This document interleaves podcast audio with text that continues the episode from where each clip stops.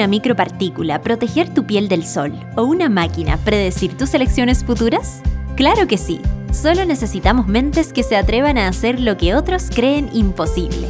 Acompaña a Olga Barbosa y a Rodrigo Vázquez a conversar de estos temas y muchos más en Haz que pase, el podcast sobre innovación desde el sur de Chile. Hola, estamos en un nuevo capítulo de Haz que pase. Hola, pues Olga. Hola Rodrigo, ¿cómo estás? Bien, ¿y tú? Muy bien. Oye, Aquí- que... Aquí, bueno, a ver, ¿quién ah, habla? ah, ¿Tú ah, o yo? Yo quería decir Estamos que estuvo súper bueno el capítulo de la semana pasada. Sí, pero no contemos nada. Bueno, ya. Oye, eh, bueno, recordar que lo que estamos haciendo acá un poco como acercar la innovación al día a día.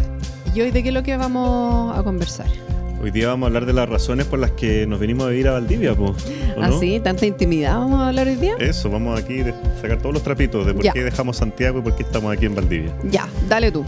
¿Yo qué? ¿Por qué te viniste a Valdivia cuando? Eh, mm, llegué el 2017 en enero, Ya. hace ya casi cinco años, gracias a un proyecto de acá de la Universidad de Emprendimiento, gracias a nuestro invitado, que lo vamos a mencionar después. ¿Ah, sí? Sí, sí, sí. No sabía que estaban tan Eh, emparentados ustedes. Así es. Eso, pum. Y rápidamente aquí en Valdivia me di cuenta de la cantidad de oportunidades que hay, sobre todo para el mundo del emprendimiento, la tecnología, la innovación y todas esas cosas que nos interesan.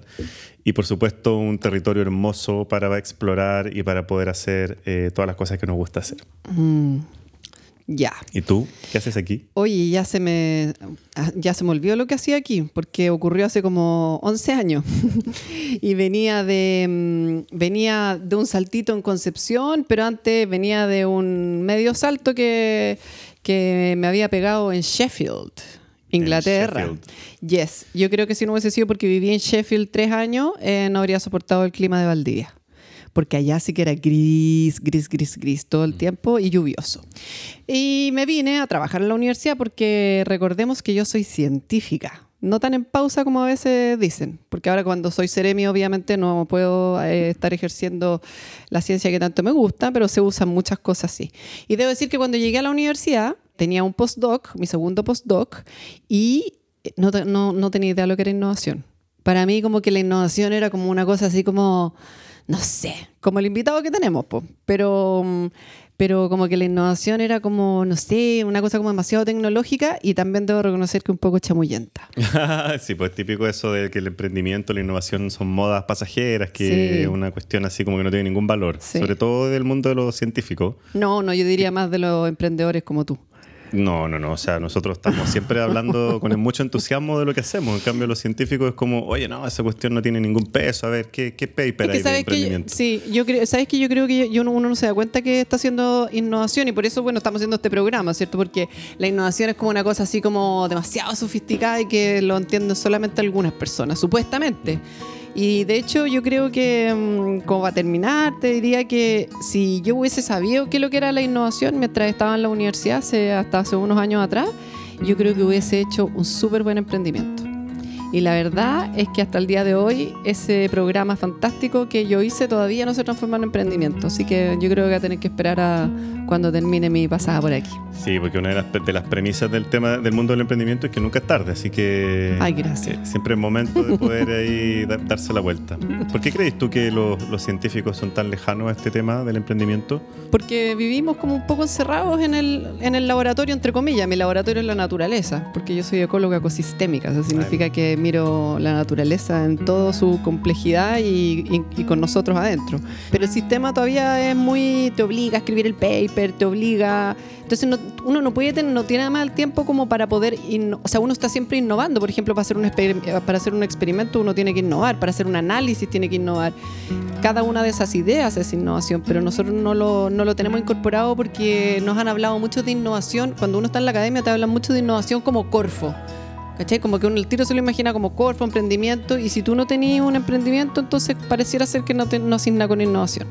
Y ahora, bueno, lo vamos a hablar yo creo que entre todos los capítulos, pero lo que yo sí ahora comprendo mucho más y me parece que es fascinante es como cómo podemos inno- innovar desde el Estado también Ujú. porque me ha tocado ver eh, muchas cosas que a veces no resultan porque, porque el sistema es rígido y no, puede, y no innova. Así que yo creo que tenemos Por eso que nos gusta tanto este podcast. Ya, pero pasemos a, Sí, a la, te- a la verdadera estrella. Te tinca que invitemos, o sea, que presentemos a nuestro invitado de Ya. estrella del día de hoy. Me parece, yo creo que tenéis que tú presentarlo, dado que me acabo de enterar que ustedes se conocen tanto. Yo, yo pensaba que lo conocía yo más que tú y la verdad es que acabo de desilusionarme, me creía más importante. Vamos a ver, vamos a ver ahí en la, en la conversa.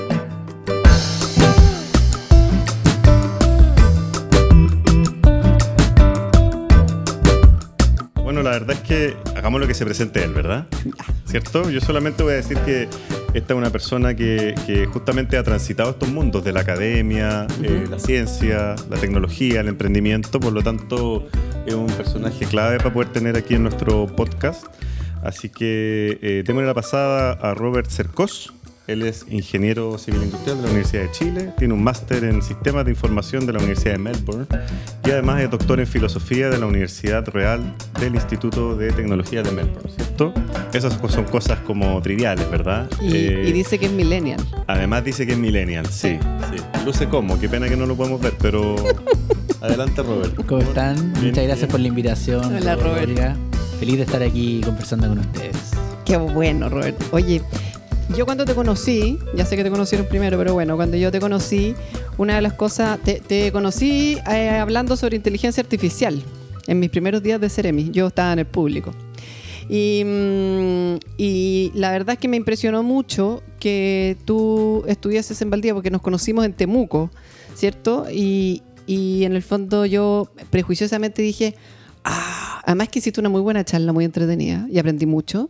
Eh, y dije, no, este gallo es súper seco. Entonces, lo, seguro que lo trajeron de Santiago. Yo misma me encontré con ese prejuicio, seré mi macrozona sur, espantosamente. Así que explícame, ¿qué es lo que haces aquí en Valdivia? Bueno, eh, tratando de hacer una historia larga, hacerla lo más corto posible. eh, como ahí Rodrigo presentaba, yo soy ingeniero industrial, santeguino siempre, toda la vida, qué sé yo, un- una lata ahí, Santiago, metido en ese, en ese, en ese rollo. Y, y nos fuimos con mi mujer a estudiar a Australia. Ya yo hice un máster y un, doctorado allá, y ella también hizo un doctorado. Y vivíamos en Melbourne, que era la ciudad eh, con mejor calidad de vida del mundo. ¿Ya? Y volver a Santiago era como un poco como, como a mí me daban palpitaciones. ¿ya? O sea, yo pensaba en Santiago y decía, Taquicardia. "Chuta, no, yo aquí yo no. La angustia, la, la crisis de pánico Pero- total. exacto, y, y habían nacido mis hijas allá y todo, y, y- y pensamos, le dimos vuelta, ¿qué podríamos hacer para volver a Chile? Vol- queríamos volver, queríamos volver a, a- a hacer cosas en Chile, tenemos nuestra familia, amigos, etcétera, y ganas de contribuir al país, entonces, y ahí, y ahí apareció Valdivia como una, como, el- como una gran opción tanto para mi mujer como para, para mí. ¿Mm? Así que por eso estamos por acá. Oye, un paréntesis que me gusta. Bueno, yo conozco a la fantástica doctora, la Cami. ¿Cómo hicieron eso de buscar un espacio para los dos juntos, en donde los dos les fuera bien? O sea, porque tú me dijiste que ambos dos vinieron a Valdivia, pero siempre hay uno que encuentra trabajo antes que otro. Sí, nos vinimos sin nada. O sea, fue eh, sabiendo que, que estaba la Universidad Austral, estaba el Centro de Estudios Científicos, ¿cierto? Mi mujer se dedica a temas de cambio climático, entonces ha- había como un- hidrología, entonces había un- una conexión ahí con, con- con tanto la universidad como el SEX. Eh, pero en realidad nos vinimos sin nada. La Cami tiene familia acá viviendo hace algún tiempo, entonces llegamos y nos vinimos y estuvimos, yo creo, los primeros cuatro o cinco meses así, sin, sin nada, o sea, sin, sin trabajo. ¿ya? Y ahí fue donde parte de las cosas que yo hice para conectarme con las personas en Valdivia y con la universidad y todo fue postular este fondo regional que es el que eh, por el que Rodrigo se vino, que fue un FIC, fue un proyecto súper entretenido que se llamaba el FINDE, ya que promovía el emprendimiento en estudiantes de, de educación superior, que lo hicimos ahí con, con Manuel Ramírez. Y, y esa fue una súper buena manera de conectar. O sea, el, el hecho de no tener algo concreto para hacer, para mí fue la mejor, el mejor regalo, porque yo estaba buscando cosas para hacer. Pues, y una de ellas fue el fin de, otra fue Spike, que seguro vamos a hablar en, en unos minutos más. Y como que fueron apareciendo oportunidades por estar aquí nomás. No, A diferencia de Robert, yo tuve las- la, suerte de encontrarme un día chato en mi pega en Santiago, revisando Facebook y de repente un amigo comparte, en la Universidad Austral busca encargado de proyecto X que dura un año nomás, véngase para acá. Y Robert me entrevistó y la verdad es que para mí es un personaje clave porque él me convenció de venirme a vivir a Valdivia. ¿Sí? Me dijo todo, me expuso todos los, los- los- los beneficios que tenía vivir acá en la ciudad y yo la verdad es que soy un afortunado porque me vine con pega, entonces como que el riesgo cero. Pese a que todo el mundo en Santiago te dice, pero ¿cómo te vas a ir para allá? Que te van a echar, que el contrato honorario, no sé qué, no te vayáis, no te vayáis. Pero yo hice la apuesta básicamente creyendo en, en- en lo que me contaba Robert. Así que. Yo siempre digo que me debieran pagar una especie de comisión, no sé si la Eso, región, sí, la porque región. yo No sé si tengo un discurso muy convincente para que la sí, gente se venga. Sí. Y de eso queremos hablar justamente. Así que entremos quizás de, pla- de pla- Ya. de plano en el tema de, de Spike. Ya. Spike es una empresa pionera en el tema del data science y el tema de eh, inteligencia de datos. Y yo creo que sería bueno igual hablar de esos temas, o sea, como de esos porque tú me, conceptos. tú me confesaste que no sabías lo que era. Data Science, yo no tengo idea de lo que es, estoy seguro que mi vieja tampoco tiene idea de lo que es. Y, y la verdad es que lo- lo- los científicos de datos siempre están hablando de la importancia de los datos, los datos. Uno ve los datos en Facebook, uno ve todos los datos que autoriza permanentemente en las redes sociales, en Internet, y no sabemos mucho qué pasa con ellos. Cuéntanos sobre esos datos. Ya, po. Primero, o sea, como nace esta empresa, nace de, de- de nuevo, de estar aquí y buscando cosas para hacer. Y ahí fue que mi socio, Juan Pablo García, me contacta. Él estaba en Boston haciendo un, un máster también y me dice, oye, hagamos algo juntos. Y él estaba en Boston y yo en Valdivia. Y fue como, hagamos algo. Ya, ¿qué podríamos hacer? Y ahí pensamos, conectemos con... Yo conocí a Juan Pablo en, en- trabajando en, en LAN en esa época. Se me cae el carnet, ¿eh? la, que, la actual LATAM.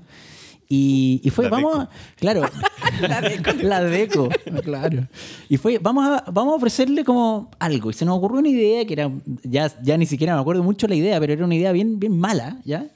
Y la fuimos a ofrecer. po. Ahí fuimos donde una persona que conocíamos de la TAM, que trabajaba ahí, fue, oye, yo me junto, mira esta idea de una API, que un sistema informático que nosotros te vamos a desarrollar.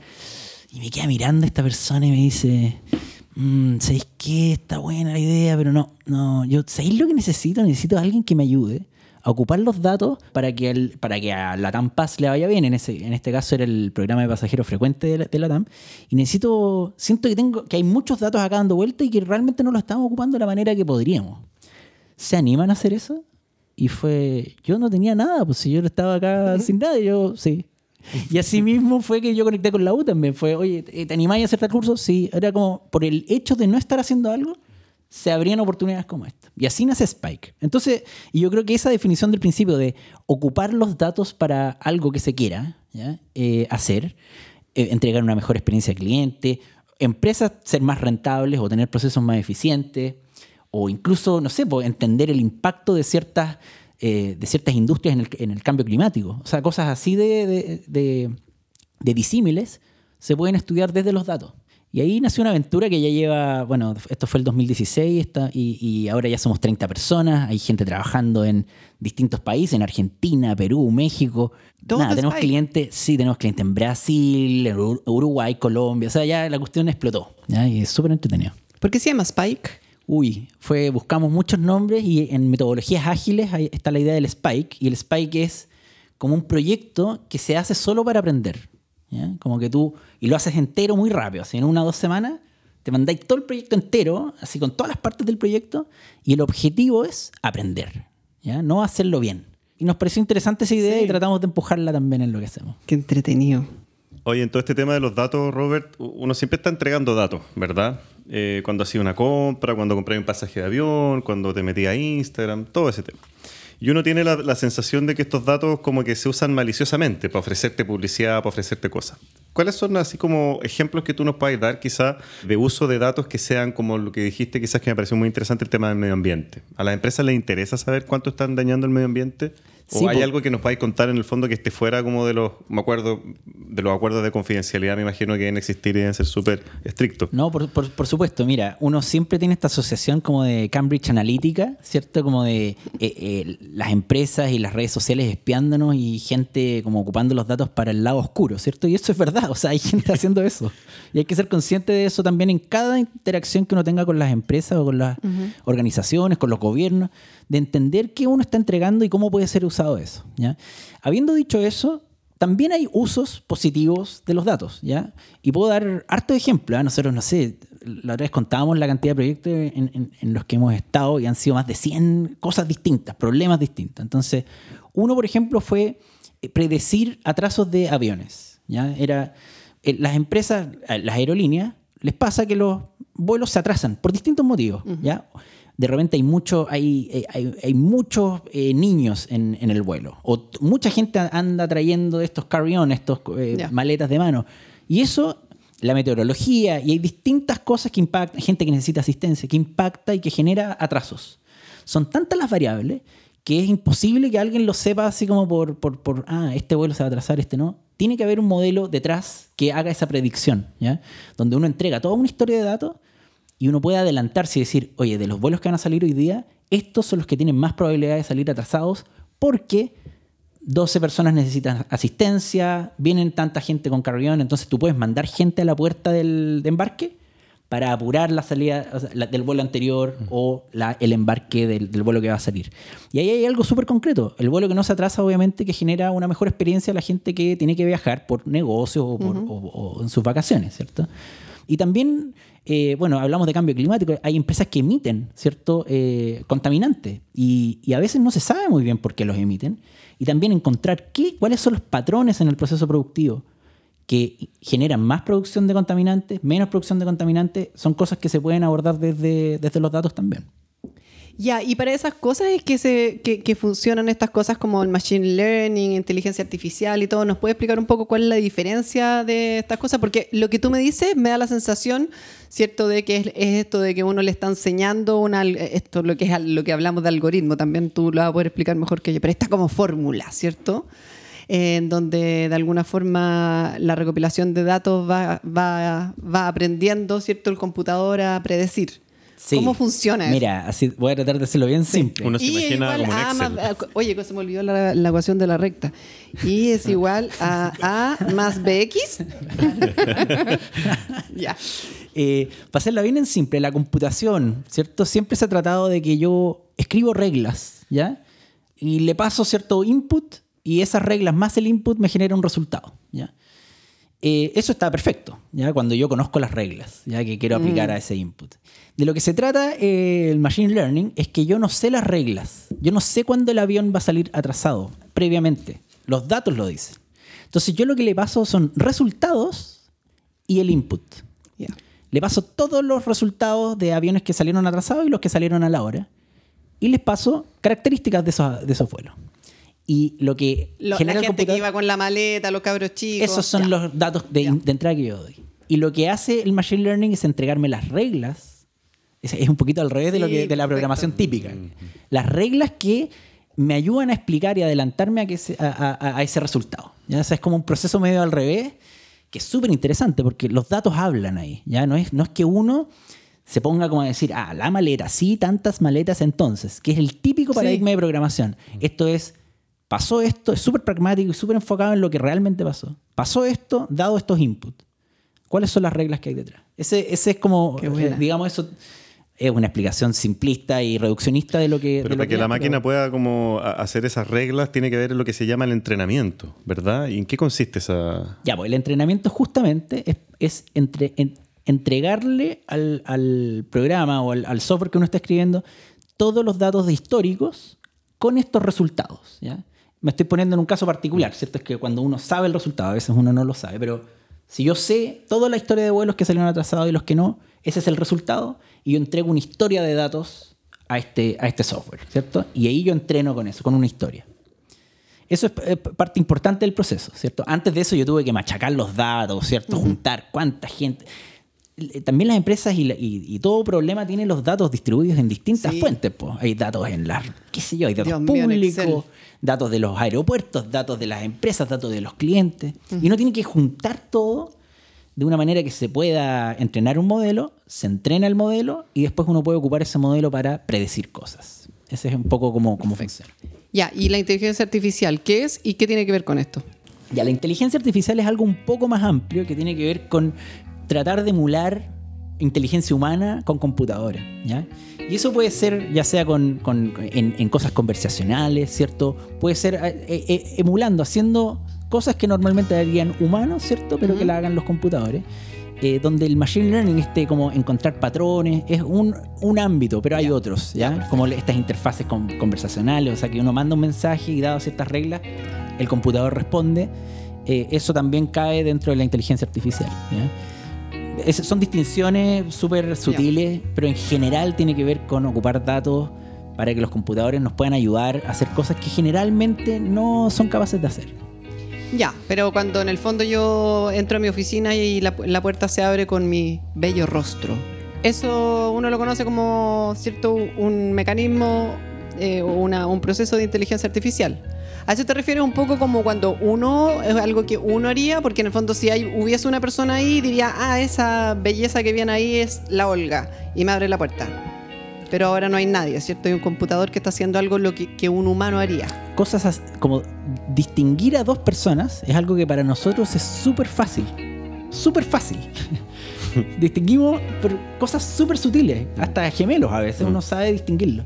Para un computador eso es muy difícil, ¿ya? Porque no tiene este proceso de aprendizaje que uno tomó, que tomó años.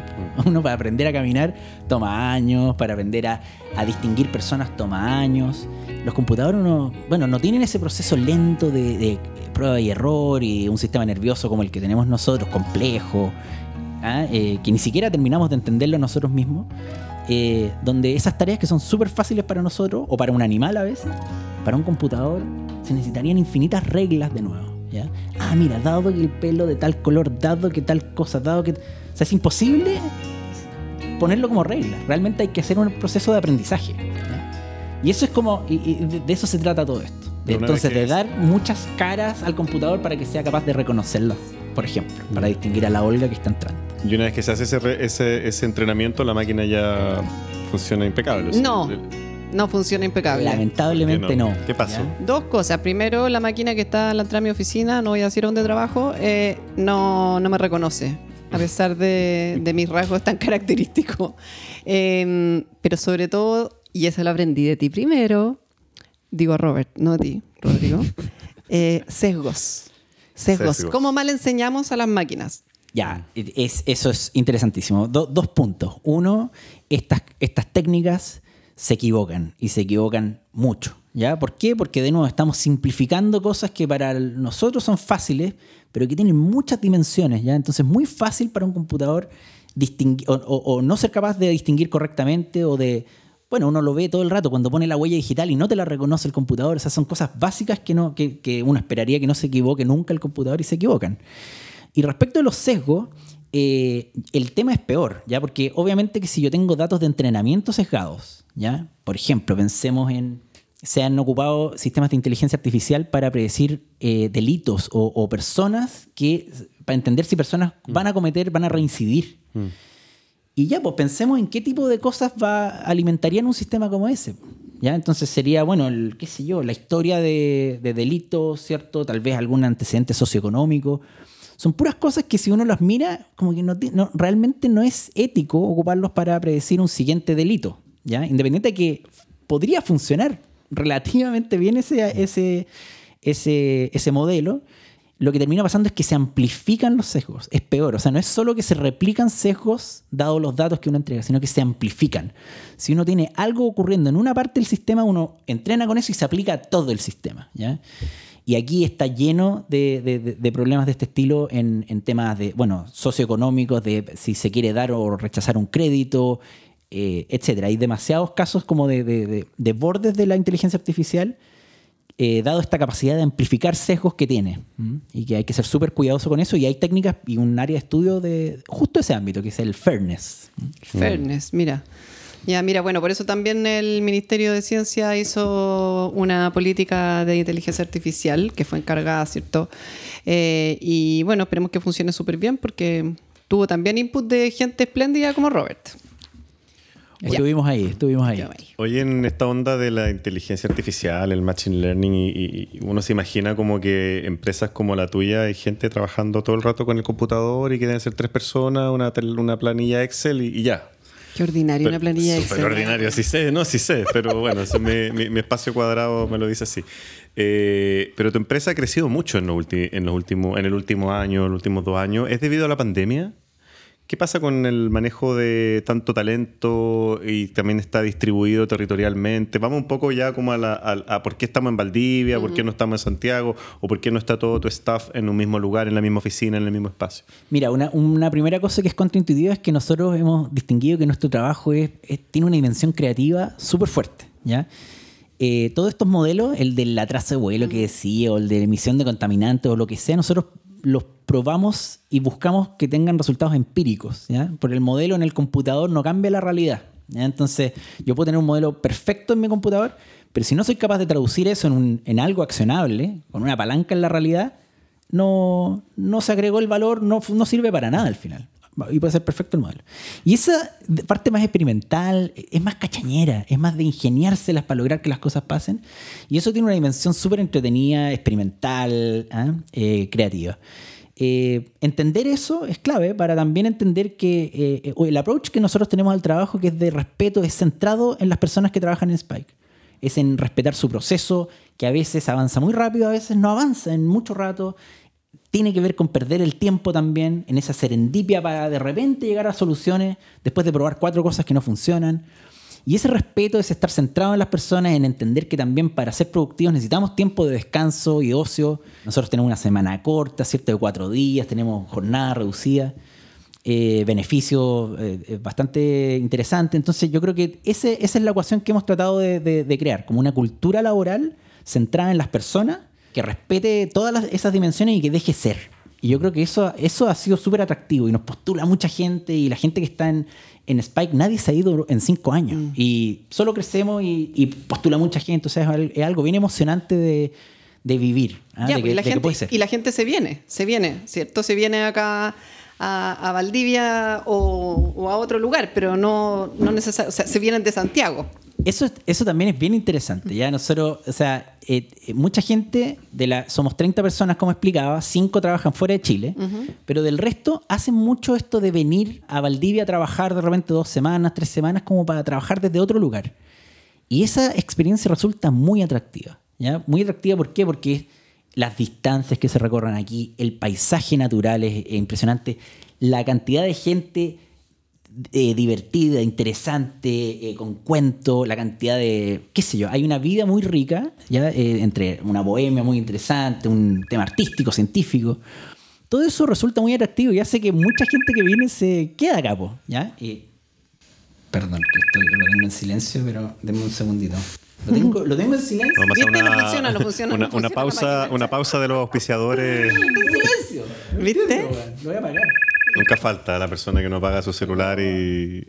No, no, no, espérate. En el cine, en la obra de teatro. El, el Ultratech que no puede hacer funcionar a su teléfono, es que yo sé, ya vi cuál es la marca de tu teléfono, se mandan solo. ¿Cuánto depende de tu celular para gestionar tu empresa? Eh, muy poco, muy poco. Sí, sí, sí. Contrario a lo que uno podría pensar. Sí, sí, muy poco. Se ocupan herramientas que, de nuevo, son respetuosas de los espacios de trabajo y de, y de el momento mm. personal, si se quiere, y el celular. ¿Todavía aplicáis tu mantra del. Sí, el mantra es. ¿Cómo era? Es, es la llamada es solo para cosas urgentes. En los mensajes pueden ser respondidos en otro momento. O sea, como entender para qué es cada canal de comunicación ha sido clave para tener un trabajo productivo con nuestros clientes y entre nosotros.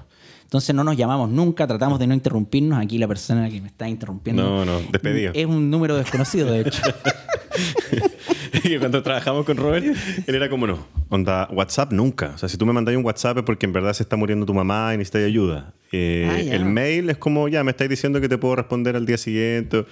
Llamado telefónico, no, así como no. No, vamos a hacer un repaso de eso entonces. Está bueno, está bueno para. El otro día ellos andaban buscando, llegó un aviso. Eh, yo estoy en un chat muy grande que tiene que ver con el trabajo, ¿cierto? Donde trabajo en un cowork y no sé, deben haber 150 personas y de repente llegó alguien, reenvió tu, el aviso de que Spike buscaba, ¿cierto? A otra, digamos, a otro integrante u otra. Oye, la cantidad de comentarios, porque salía ahí las condiciones todo el mundo decía, ¿por qué no estudié data science? ¿Por qué no puse atención en no sé qué? Todo, el mundo quería postular. Bueno, y esa cuestión nos muestra también de que por mucho que uno diga, oye, voy a ir a vivir a Valdivia, a veces las condiciones de, de trabajo no son las mejores. O sea, eh, que, que, bueno que, que, ustedes tienen esta, este, este ejemplo. Y también me consta, porque también estuvimos conversando en algún momento, invitamos a Roberta a, que, eh, a una um, webinar, ¿no? Pues, ¿Cómo se llaman estas cuestiones ahora? Eh, una, un conversatorio en línea eh, sobre la política de género y también nos dimos cuenta que ustedes hacen grandes esfuerzos por tener más mujeres también. Hoy día logramos, después de de haber tomado la decisión, tres años después de haber tomado la decisión de ser una empresa paritaria, lo logramos hace un mes. ¿ya? O sea, somos de esas las 30 personas, mitad y mitad mujeres y hombres, que en una empresa de tecnología, suena como algo bien obvio, pero una empresa de tecnología es una rareza, es mm. una rareza. lo logramos recién ahora. O sea, son, son cosas que si uno no empieza así, después es súper difícil revertir eh, cosas que se instalan. ¿ya? Y yo ahí daría la recomendación a quienes estén empezando una empresa o algo, empiecen al tiro con cómo quieren que sea. Porque eso va, eh, va, va a sincerar los costos de eso, va a sincerar la cultura y así va- y va- es mucho más fácil instalar eso al principio que después cambiar una cultura que ya es tóxica, una cultura que ya es, qué sé yo, eh, eh, no respetuosa de ciertas cosas. Es más difícil cambiar algo que empezar desde el principio. Ahí hay una oportunidad muy buena al principio de, de los emprendimientos. Y eso es innovación. Sí, es- o sea, la innovación, para ir a esa como pregunta con la que abrirían ustedes el podcast, tiene que ver con, claro, con preguntarse cómo podrían ser las cosas. Y ir por ese cómo podrían ser. Imaginarse futuros posibles y elegir futuros que uno quiere, que uno prefiere. Eh, de eso se trata. Yo creo que si uno anda con esa actitud, aparecen muchas oportunidades y hay que tomarlas, ¿no? Me gusta eso. Vamos a trabajar Spike. Eh, bueno, me queda un rato. Después de eso sí. Pero- Bueno, oye, no, pero yo no le pego mucho al número. Tengo un problema, se me olvidaron las tablas. No. Hay- que ser informático para estar ahí, ¿o ¿no? Oye, hay que saber ocupar Excel. Hay, hay un filósofo que se reconvirtió a, a data scientist, hay, un- hay biotecnólogo, hay una persona que estudió ingeniería en construcción, que se... O sea, está lleno de gente que se está... O, o ingeniería ambiental también. Eh, digamos, está súper abierto al que quiera aprender. Yo creo que es cosa de empezar a hacer. Y realmente no está limitado a una profesión, no está limitado a gente computina o matemática. Realmente está, esto va a permear todas las disciplinas. Entonces la recomendación es empezar a hacer. Y si les gusta, seguir haciendo. Súper. Yo quedo para adentro cuando lo escucho a este, a este joven. Yo soy la más vieja del equipo aquí. Oye, Robert, ¿qué te puedo decir? A mí me inspira lo que, lo que ustedes hacen y como, como dices tú, uno, uno a veces piensa que es como de millennial, esta cuestión como de pensar fuera de la caja, ¿cachai? Como en el fondo decir, ¿cómo te levantáis todos los días y decís, ya, oye, eh, voy a hacer que esto pase? Por eso me encanta el nombre de, este, de nuestro podcast. O sea, haz que pase. Y yo me he dado cuenta con todas las dificultades de muchas cosas, porque yo también soy científica, entonces he trabajado antes en el ámbito científico y también he hecho cosas que son bien innovadoras, aunque no se me ocurrió nunca transformarlo en emprendimiento. Al final uno se encuentra, no está tan solitario o solitaria como cree. Y se encuentra con gente en el camino que también quiere que las cosas pasen. Así que para mí ha sido muy maravilloso conocerte. A ti, a la Cami, no conocí al resto de tu equipo, pero me encanta que me encanta escucharte que vayas eh, hablando de estas cosas por, por todos lados. Y también quiero comentar que además, en este caso, cuando estamos hablando como de centralismo o de, eh, ¿cierto? de, de- de las regiones, Robert nos acompañó hace poquito en una breve charla que le hicimos al Consejo Regional de los Ríos, eh, en el contexto de que una vez al mes nosotros desde la Seremía llevamos a alguien para que converse de un tema en particular y ha resultado súper bien. Y Robert les mostró lo que es capaz de hacer él y su equipo en Valdivia, ¿cierto? En la región de los ríos y, que en el fondo eh, pudieron ver que efectivamente pueden ocurrir estas cosas.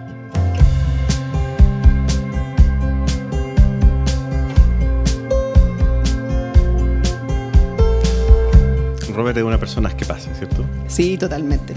Vamos a entregar, oye, si entregamos como un, galvano, un galvano. Esos de cobre, o esos de cobre Sí. como, como, como, así al final. Haz que pase. Haz que pase. Bueno, así pasó. po. Muchas gracias. Bueno, muchas gracias, Robert. muchas gracias, Rodrigo. Eh, tú también me tenés que dar las gracias a mí, yo creo, no sé. Gracias, no sabemos cómo Gracias a ustedes por la invitación y realmente hacer un podcast es también un, un emprendimiento, una innovación, así que felicitaciones. Hicieron que pase. Buena. Ya, hasta una próxima entonces. Chao, chao. Este podcast es realizado en conjunto entre 14K, el Centro de Innovación y Emprendimiento de la Facultad de Ciencias de la Ingeniería de la Universidad Austral de Chile y la Ceremi de Ciencia, Tecnología, Conocimiento e Innovación de la Macrozona Sur.